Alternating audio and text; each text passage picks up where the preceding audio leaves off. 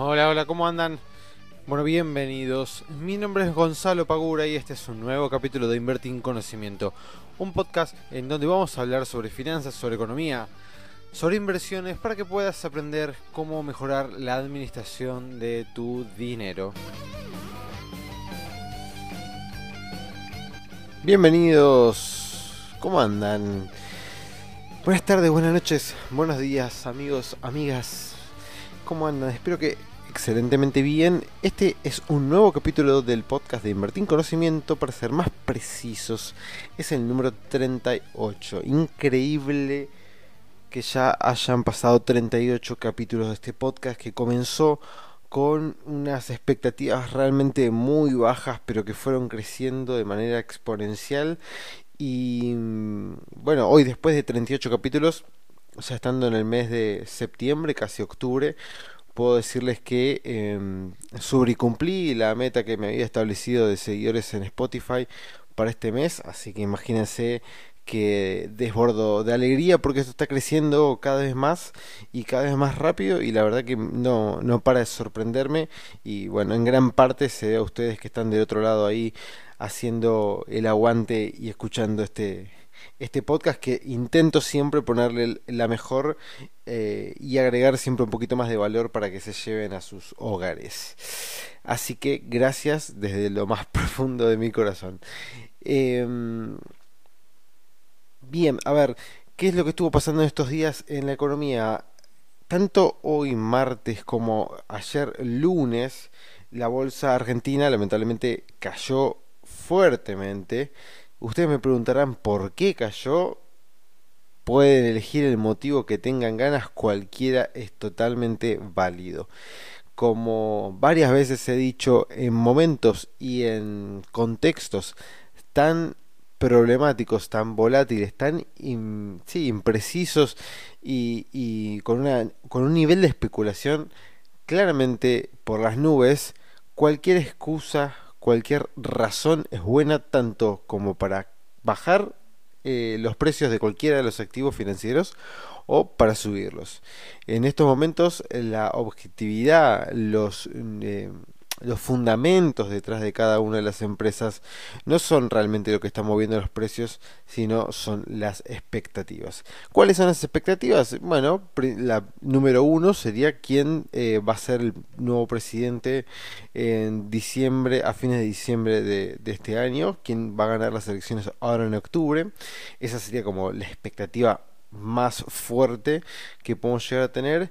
La segunda es, bueno, a ver si el FMI desembolsa y trae los eh, 5.400 millones de dólares que, ya debería haber desembolsado y que como no saben quién puede llegar a ser el candidato o eh, mejor dicho no les gusta tanto el que probablemente pueda llegar a ser el presidente este para el próximo mandato bueno evidentemente no quieren soltar ese dinero. Está el ministro de Economía Hernán Lacunza, está Guido Sanleris y eh, hoy el presidente Mauricio Macri se reunieron con la gente del directorio del FMI para pedirles que por favor nos den la plata porque la estaríamos necesitando para eh, hacer frente a bueno todos los gastos que, tiene el Estado de acá a fin de año, ¿no?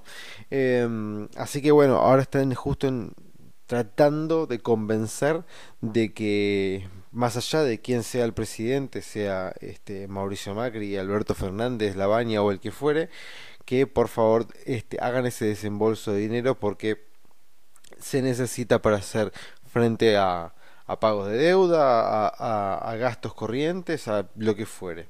¿sí? Así que eso es, esas son las dos cuestiones creo yo, que más está mirando todos los inversores eh, en este momento, ¿no? ¿Quién puede llegar a ser el futuro presidente y el desembolso de, del FMI de los dólares que nos habían dicho que nos iban a traer y que todavía no trajeron. Así que estamos en un momento en el cual tenemos que tener máxima cautela al mover, al momento de eh, mover nuestro dinero. ¿sí? Tenemos que tener realmente mucha calma, mucha paciencia y saber en dónde nos estamos metiendo. ¿Está bien? Esto tiene eh, relevancia tanto para inversiones de acciones, inversiones de bonos, inversión de, de cualquier, cualquier activo financiero. Estamos en un momento de volatilidad, momento de mucha incertidumbre y cualquiera fuera el resultado o cualquier acción que podamos llegar a tener de acá en los próximos meses o al próximo mes que se van a, ya van a ser las, las elecciones, eh, tenemos que tener suma, suma tranquilidad y conciencia del riesgo que estamos afrontando. ¿sí? Bien, con respecto al tipo de cambio, bueno, la verdad que está bastante estable por este... Eh, por estos días, eh, manteniéndose en 58, un poco más, un poco menos, pero digamos siempre anda en el mismo nivel, ya a estas alturas deberíamos darnos cuenta de que cada vez que el tipo de cambio pega un salto, después se estabiliza en un precio, después pega otro salto, es como que em, el tipo de cambio, cada vez que el mercado encuentra una excusa para hacerlo subir, lo sube después se estabiliza, o sea, se genera todo un ruido muy grande, ¿no? En donde sube demasiado, sube, sube, sube, después cae, después vuelve a subir, después vuelve a caer y hasta que se estabiliza en un punto, ¿sí? Entonces, fíjense, antes esto se pasó siempre, o sea, llegó 40, después picó hasta los 48, después se estabilizó en los 44, después vuelve a subir y ahora se estabiliza en los 58. Entonces, cada vez que el mercado encuentra una excusa para hacer saltar el tipo de cambio, después lo vuelve a estabilizar en algún precio que le sirva. Obviamente desde la parte del Banco Central no van a salir a vender todas las reservas que tengan para bajar el dólar. No tendría ningún sentido. aparte sería hiper irresponsable quemarse las reservas del Banco Central para bajar el tipo de cambio cuando el mercado te lo subió eh, en más de 10 pesos en un par de, un par de horas. Em, pero bueno, ahora lo tenemos más o menos quieto en 58 eh, pesos con el riesgo país por encima de los 2.000 puntos. Así que las variables son bastante, bastante malas. Tenemos la construcción que sigue cayendo, em, el consumo que sigue cayendo en supermercados, eh, la economía sigue sin crecer, seguimos en recesión, por lo cual estaríamos todavía en un contexto bastante malo en casi todos los aspectos que podemos llegar a, encontrar. Después podemos encontrar algunas variables que se han acomodado, em, algunas obras que se fueron inaugurando, etcétera, pero digamos, en lo que es el bolsillo de la gente, lo que es em, la inflación, el tipo de cambio, este, el consumo, la compra de viviendas, todo ese tipo de cuestiones están bastante, bastante mal. Así que estamos en un momento de vuelta complicado, tanto para la persona asalariada que está trabajando y tratando de conseguir su ahorro, y eh, el inversor que quiere empezar ya a ese ahorro que consiguió ponerlo en movimiento. Eh, y hoy justamente vamos a, o mejor dicho, voy a hablar sobre este tema, ¿no? Sobre si es posible planificar eh, armar un presupuesto en momentos de tanta eh, incertidumbre y volatilidad. Pero antes de llegar al tema de hoy, que es el que acabo de mencionar, em, va a haber algunas novedades, va a haber algunas novedades, estoy trabajando mucho, estoy trabajando mucho en estos días, em, lo que va a ser el lanzamiento de eh, la Academia de Invertir en Conocimiento. Porque eh, dado que Hubo muy buenos resultados tanto en los cursos online como en algunos en los cursos presenciales que se hicieron. Eh, el 2019 yo ya lo había planeado en mi cabeza como que iba a ser un año de crecimiento para que el 2020 explote, invertir en conocimiento, explote en el buen sentido, ¿no? Obviamente. Eh, así que estoy trabajando todo este mes, no hice casi cursos presenciales, obviamente estaba totalmente descartado, pero lo que era por ejemplo, promoción de cursos online también, porque estuve trabajando a full a full, grabando eh, los dos nuevos cursos, que son el de acción y el máster en fondos comunes de inversión. Eh, va a haber un curso de LECAPS, va a haber un curso de bonos y un par de cursos más para antes de fin de año. Em, se, ya mandé, ya se está haciendo la nueva página, la nueva página web y va a haber un montón de otras cosas más que van a estar muy buenas. Así que dentro de poco les voy a estar contando un poquito más sobre todos estos cambios, pero ya calculo que para las primeras semanas o segunda semana de octubre ya vamos a estar lanzando la Academia de Invertir en Conocimiento que va a estar excelente. Y estoy seguro de que si estás queriendo aprender y mm, obtener conocimiento en todo lo que tiene que ver con economía, finanzas, inversiones, gestión del dinero, visto y pensado desde el lado de la experiencia, desde el lado de la vida real, realmente eh, lo que estamos armando te va a servir mucho, mucho, mucho. Así que atentos porque en cualquier momento lo lanzamos y vamos a estar abriendo este, las campañas y, bueno, va a salir obviamente a un precio promocional. Así que tenía que obviamente pasar el chivo obligado. Em, bien, vamos entonces ya a meternos en el tema de hoy que es si podemos realmente, si existe la posibilidad de planificar, de armar un presupuesto. Em, un presupuesto obviamente de, de, uno mismo, ¿no? De la casa, o sea, para poder proyectar este, nuestros ingresos, nuestros gastos en el futuro, en épocas, bueno, de tanta incertidumbre, de inflación del de, más del 50% en un año, en el cual es una de las inflaciones más altas, más altas del mundo. Para que se una idea, tendríamos que sumar la inflación, creo que de más de 15 países de Latinoamérica Em, o de toda América, que sí, creo que era de toda América, para llegar a la inflación que nosotros vamos a tener en, en, un año. O sea, por ejemplo, Brasil está por debajo del 4%, Chile lo mismo, Perú lo mismo, Paraguay, Bolivia lo mismo. Em, Uruguay creo que está en el 6-7% anual. Em, Ecuador, Colombia, creo que Ecuador está en el 0,3%. 3% de inflación, Colombia también por debajo del 3%, eh, bueno, los países de Centroamérica lo mismo, Estados Unidos y Canadá por debajo del 2% de inflación anual, o sea, estamos totalmente viviendo algo que no es común, que no, no, no lo enfrentan todos los países, porque realmente ya venimos ¿no? de hace más de 5, 6, 7 años con inflación creo que más también, por arriba de, de los dos dígitos, creo que en el 2000, déjenme pensar, creo que 2004, 2005, 2006, creo que hasta el 2006 o 2007 eh, fueron los años que tuvimos inflación por debajo de los dos dígitos y de ahí para adelante siempre por arriba de los, de los dos dígitos. Y ya desde el 2013 para hasta el día de hoy por encima de los, del 20% si no me equivoco. Así que estamos viendo una inflación anual que no es común para nada en ninguno de los países que, que nos rodean.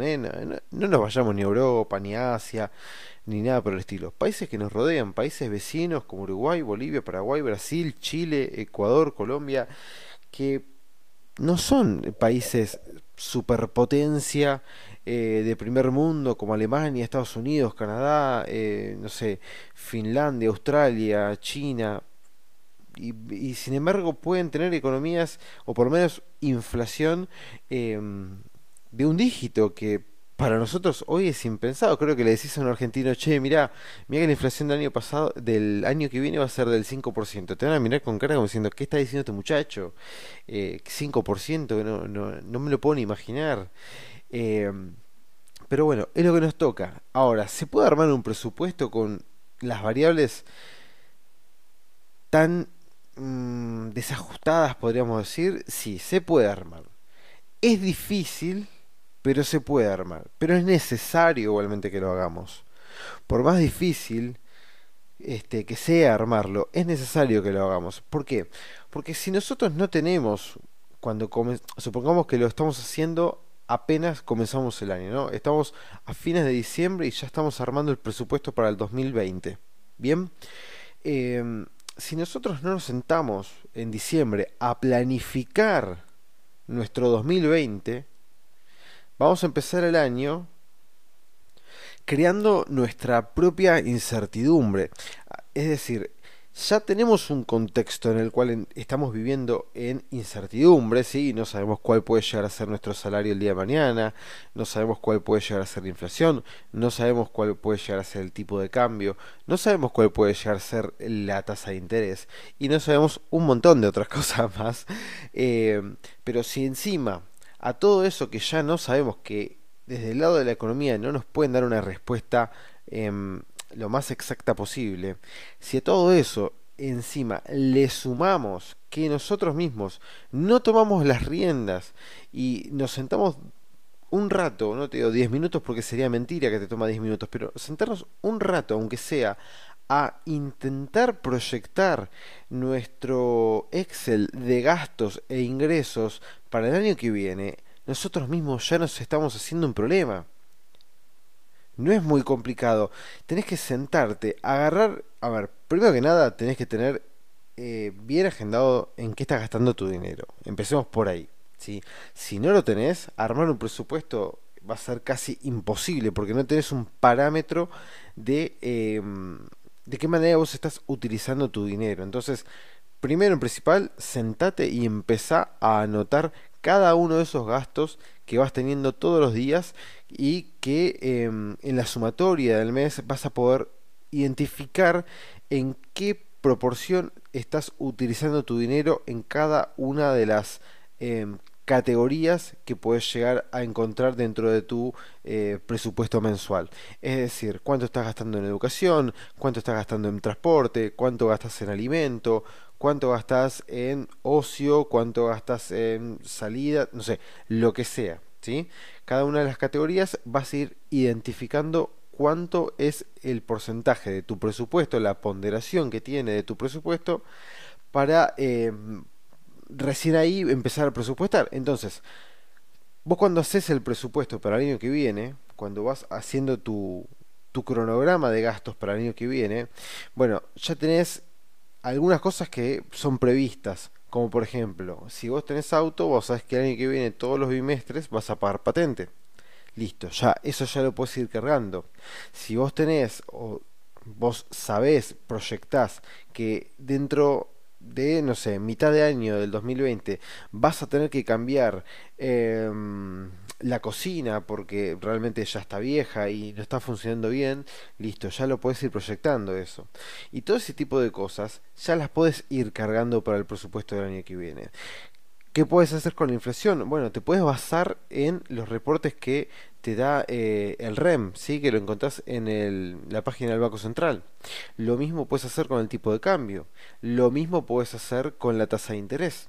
Entonces, todos esos datos, por más de que no sean exactos, por más de que sean estimaciones, y que en definitiva esas estimaciones pueden fallar, pero son un parámetro en el cual vos podés pararte hoy y empezar a armar tu presupuesto para el día de mañana poder ver de qué manera vos tenés que actuar ante eh, los posibles conflictos que se te puedan llegar a eh, presentar en el futuro. Porque si, por ejemplo, vos no armaste tu presupuesto, no tenés nada proyectado para el año que viene, y llega, no sé, agosto del 2020 y se te rompe el auto y vos no tenías proyectado ni un ahorro mensual, ni un colchón financiero, ni nada por el estilo, cuando tengas que arreglar el auto o no vas a tener el dinero o vas a tener que salir a endeudarte, andás a ver a qué tasa. Entonces, haciéndote un presupuesto y planificando cuánto vas a ahorrar por mes, cuánto va a ser los gastos que vas a tener por mes en comida, en educación, en salud, etcétera, vas a poder evitarte un montón de decisiones muy probablemente erróneas que vas a tener que resolver instantáneamente en el futuro porque ya las tenés planificadas de antemano. Entonces, cuando vos armás tu presupuesto, lo que estás haciendo es anticiparte a todas las cuestiones o algunas cuestiones que te pueden llegar a pasar en el futuro. Para eso sirve un presupuesto y para eso y por eso es tan importante que lo armes. Em, primer consejo que te puedo dar al momento de armar ese presupuesto. Uno, fíjate las variables que podés llegar a tener, ya sea de tipo de cambio, inflación, em, para el año que viene. Dos, si vos tuviste paritarias el año pasado y esas paritarias, supongamos, fueron 5% por debajo de lo que fue la inflación y la inflación que eh, tenemos proyectada para el 2020 es del 35%, bueno, vos ya podés estar estimando que vas a tener un aumento de tu sueldo del 30%, por ejemplo. Entonces, y sabiendo que te dieron, no sé, a principio de año un 15, a mitad de año te dieron un 5, bueno, y dependiendo de cómo te lo fueron dando, vos ya podés de vuelta y estimando cómo te van a ir incrementando el sueldo. De esa manera, vos vas a ir previendo cuál va a ser tu sueldo de acá a los distintos meses. ¿sí? Punto número 3. Em, anticipate a gastos que ya sabes al día de hoy que vas a tener que em, realizar en el día de mañana. De vuelta, si vos tenés que hacer, por ejemplo, el servicio del auto en, no sé, junio del año que viene, listo, cargalo en tu planilla de que junio vas a tener que hacer el servicio del auto y te va a salir X cantidad de dinero. Si sabes que tenés que hacer la BTV del auto para tal fecha, cargalo. Las patentes, todo ese tipo de cosas que vos ya sepas que vas a tener que gastar, ya la vas a ir cargando y vas a ir adecuando tu presupuesto a raíz de todos esos gastos que vas a ir teniendo. ¿Sí? Chicos, chicas, llegamos hasta acá el día de hoy. Em, como siempre, gracias, gracias por estar y por favor compartan este podcast, así va creciendo cada vez más y más. Les mando un fuerte abrazo y que tengan una gran semana. Chao.